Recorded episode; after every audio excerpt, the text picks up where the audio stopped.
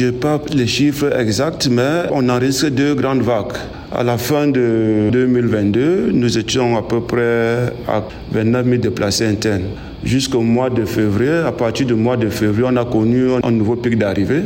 Entre janvier à avril, on a eu à peu près 36 000 qui sont arrivés.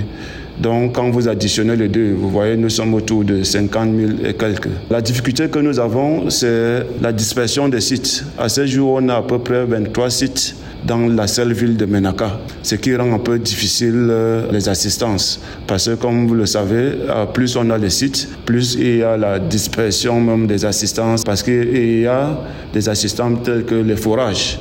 Vous voyez, on ne va pas mettre un forage à chaque micro-site.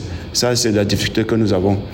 Donc, il y a un peu comme une dilution de l'assistance au niveau de la multiplicité des sites sur euh, la ville.